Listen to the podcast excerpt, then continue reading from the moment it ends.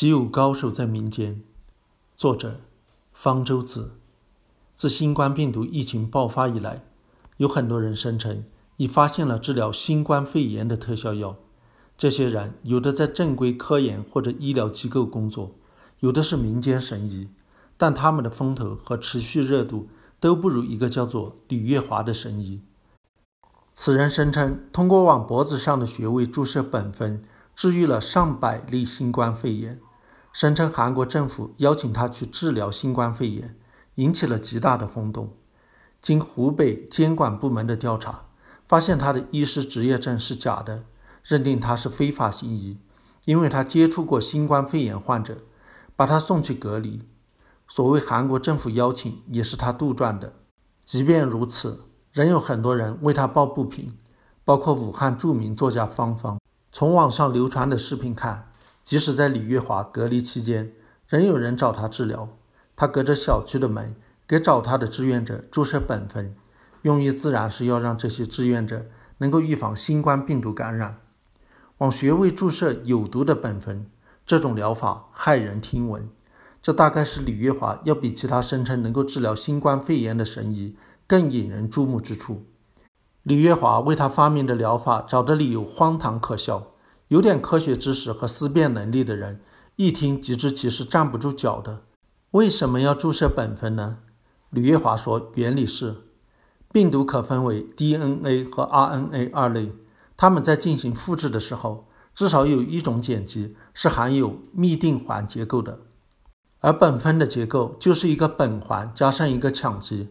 苯环与嘧啶环结构非常相似，因此在病毒复制时容易出现竞争抑制，使病毒复制无法顺利进行，造成病毒死亡。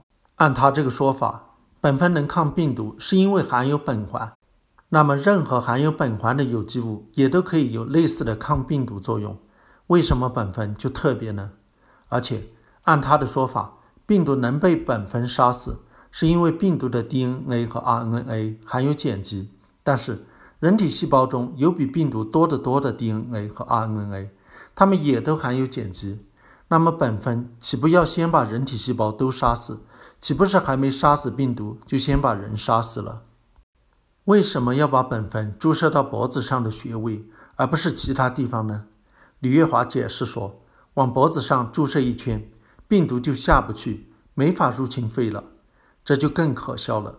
病毒入侵肺部是沿着上呼吸道的黏膜下行的，难道他往脖子上注射一圈苯酚，苯酚就能跑到与其同一高度的呼吸道黏膜之处，聚集在那里？有病毒敢往下跑就杀死。如果病毒已经入侵肺部成为重症了，苯酚就没办法追去杀他们了吧？这难不倒吕月华。他说，对重症患者还有同时注射疫苗。新冠病毒疫苗很多机构还在研发当中，但已经被李月华抢先做出来了。他的疫苗很简单，把重症患者的血液抽出来，加入苯酚将病毒杀死，就成了疫苗了。再把血液注射到患者身体，疫苗就可以去杀病毒了。原来疫苗的制造这么简单，只要把病毒杀死就可以了。那些科研机构都在忙乎啥呢？不过。李月华似乎没搞明白疫苗的意思。疫苗都是在被病原体感染之前使用，来预防病原体感染的。通过疫苗接种产生针对该病原体的抗体，以后身体再遇到这种病原体，就可以迅速制造针对它的抗体，将其消灭。而李月华的疫苗却是在发病之后才使用，那时候身体早已产生针对病毒的抗体，不需要疫苗的激发了。这不是疫苗，是药。可见，李月华虽然号称是医科大学毕业的，却缺乏医学常识，连疫苗是什么意思都没弄明白。有人可能会说，也许李月华不知道为什么其疗法会有效，只要有效就行。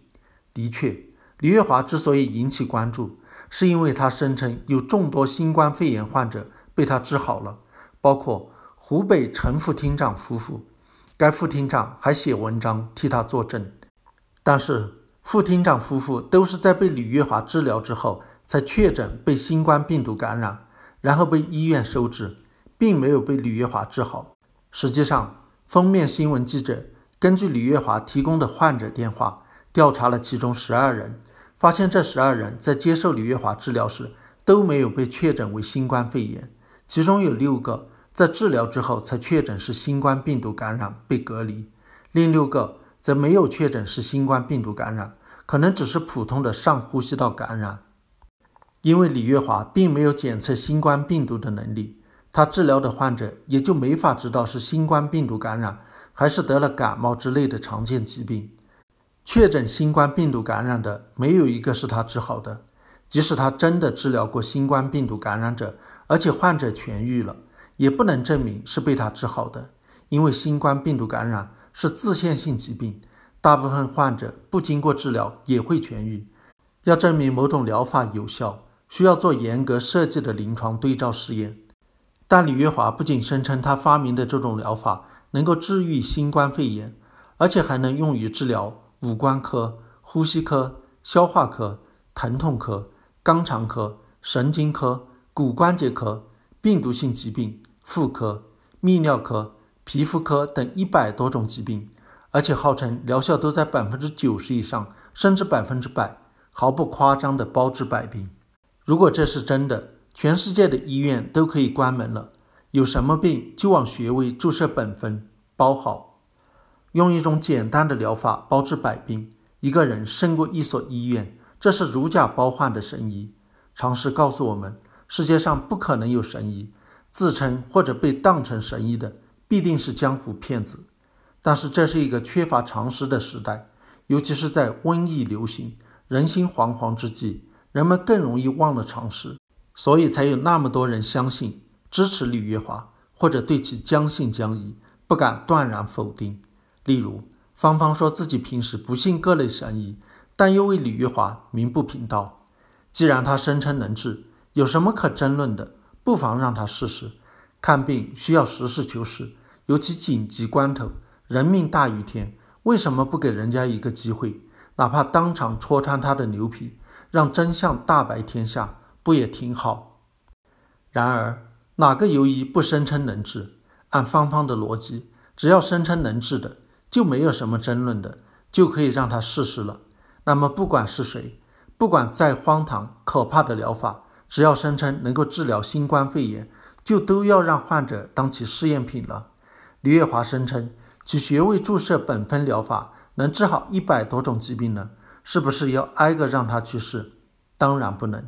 正因为人命大于天，所以不能病急乱投医，不能贸然让患者当试验品。对于那些没有任何科学依据的疗法，那些根据常识就可判断是在吹牛、骗人的江湖游医，根本就没有让其试试的必要，不能给这样的机会。因为医疗涉及生命的安危，所以对医生的资质和道德要有高于一般人的要求，要求他们受过合格的教育培训，获得行医执照，接受监管。但这种专业化要求是舶来品。中国古代是没有的。中国古人相信的是医疗可以自学，可以无师自通，只要看看古籍就可以当医生，甚至不需要认字，根据祖传秘方也可以当医生。所以有句古话：“不为良相，便为良医。”似乎当医生比当官还容易。读书人在官场混不下去了，就改行当医生去。有这样的文化传统，导致至今仍有很多人仍然不把医学。